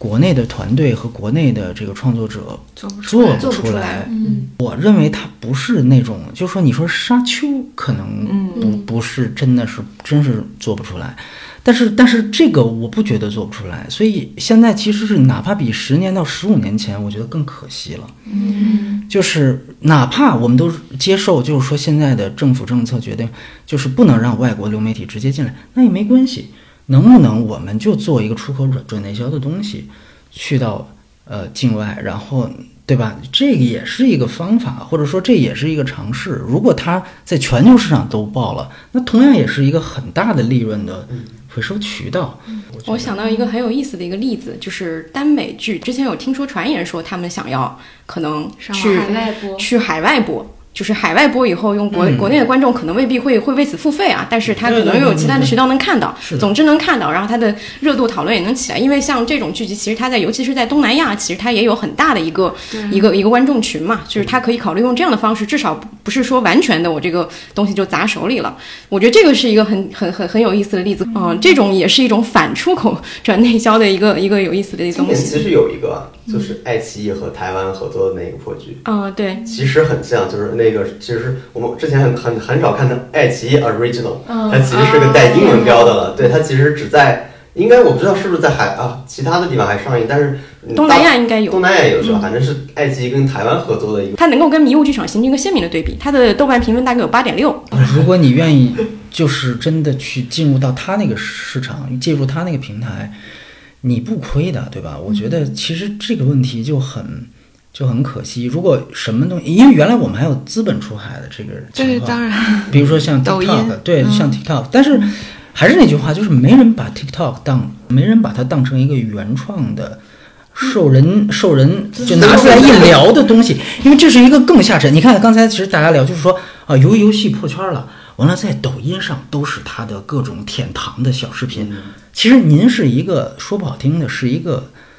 泔水，对对对对对，是泔水，就是这个完了之后是是再刺激一些，是被短视频化、被碎片化。呃如果你要是原来如果我们有大举的资本出海的时候，其实这也是一个全球化的模式，但是更好的其实是一个，那那个是不是软实力嘛，对吧？那个不是文化的问题，所以我觉得这是挺遗憾的吧。嗯，突然想到说，其实就是我们之大概十年十几年前吧，就网文阅读网站的这个兴起，很像这个目前的网飞的这种崛起的逻辑。就它是其实是对各种亚文化阅读兴趣的一种就是开掘，真用。嗯对。然后他会挖掘呃很多这个本身的这个不同不同亚文化的写手，然后他们又跟读者本产生了深刻的互动，很多作品是在互动中产生的嘛。然后，然后又因为它呃足够下沉，它即使是亚文化，它也有足够大的受众，并且让一些亚文化成为了某些就相对主流的文化，比如说耽美，对，而且耽美，我之前几年前还看到新闻说，呃，在欧美，在东南亚一些国家，他们会用翻译软件看我们的耽美文，就这个东西，就是我们就因为写的特别好，它就能够形成一种新的创作的这个文本体验，哪怕对于有些有些国家它没有这样的亚文化的群体，它也能够获得这样的一个阅读体验。但是，但是我们原来有那么就是丰沛的一个文本的样态呈现出来，我们也并没有让它，呃，变成什么结果，对吧？对，变成什么果实？嗯，它是有机会成为全球性爆款的可能的。对但是我们帮了韩国呀。我有一个问题特别想问三位，就是说，刚才提到那个台湾的爱奇艺的那个模式，它比如说如果这个听说口碑还不错的话，它会成为一个以后的一个发展方向吗？或者说起码是一个主流发展方向的分支吗？我觉得它是一种尝试吧。我觉得爱奇艺因为一直爱奇艺、腾讯其实在东南亚和台湾的那个，尤其是爱奇艺在台湾的布局其实蛮久了。就它很多的台剧，或者说它本地的那个流媒体的那个平台，其实很多人会在就是台湾爱奇艺那个平台上去看。他会做这个尝试，是觉得我我我觉得正好是因为迷雾剧场也是爱奇艺做的，他可能对这个类型或者说是这种他比较的得心应手，然后会在台湾做这样的自制剧的尝试。但是我不是很确定他会不会反向受监管。是我知道情况就其实爱爱奇艺或者公寓，它其实想做这事儿了。比如我之前听说就是，呃，想做什么？想做这种，比如说能够尺度更大一点的，包括哦比如说他之前约了一批导演，包括王家卫，包括那个陈国富。对，但但是我知道他可能是有这种计划的，就是他觉得就有这些导演，然后这些导演原来可能是电影导演，然后他现在就是需要来，他们也是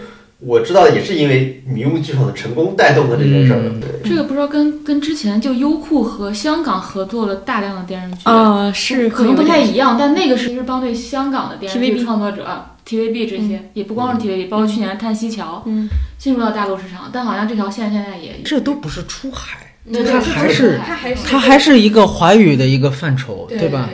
我觉得网文这个点，刚进你提到的非常好，就是我最开始看到鱿鱼游戏的那个预告的时候，我就说这特别像国内的无限流小说。啊国内有大量这样的，就是你要说奇观性和这个机关设置上，以及主角的精彩程度上，远超于这个文本的作品，就是网文小说有非常非常多。这就是但是，对对对，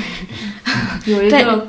矿藏，对对对对对，这个这个观众的承受能力绝对是，就是年轻观众啊，尤其是绝对是到那儿了的，只是说他很很很很大可能不可能会被国内开发出来。你说这个导演筹备剧本筹备了十年，现在国内的无限流至少快有二十年了。对嗯就一直有人在写这种同类型，你你可以想想，就这种同类型，你写过多少遍，有多少种套路可以可以去拍的，就非常多。嗯对，就我我其实不是网文读者啊，但是就据我的 非常阅读的视野，就比如说那个官场小说、嗯穿越文，然后奇幻，对然后包括那个耽美，嗯，它就有就是有富矿，绝对是绝对是富矿矿嗯这个稍微稍微就让它精致化一点工业化，因为之前。大概很多年前，大家只是在等中国影视业能够成熟，就工业化能够成熟，比如说拍奇幻什么，咱们能跟得上，趟上就行。但现在看来，其实就是不是工业化的问题。对，对，所以因为如果以后，如果你你现在不跟国际接轨，然后你长此以往，三五年、五到十年之后，大家创作思路都不一样。好的。那我们今天非常感谢两位播出时间来参加我们的录制，然后也，不不我觉得我觉得这也是最好的一个机会，同时请到两位来聊这个东西。虽然说它的故事本身啊，可能并没有那么多的深度可以聊，但是这个这个话题本身还是很有意义的。嗯，好，非常感谢两位，然后也如果有机会的话，对，好好，那我们今天的节目就到这儿，然后我们下期再见，拜拜。拜拜，谢谢。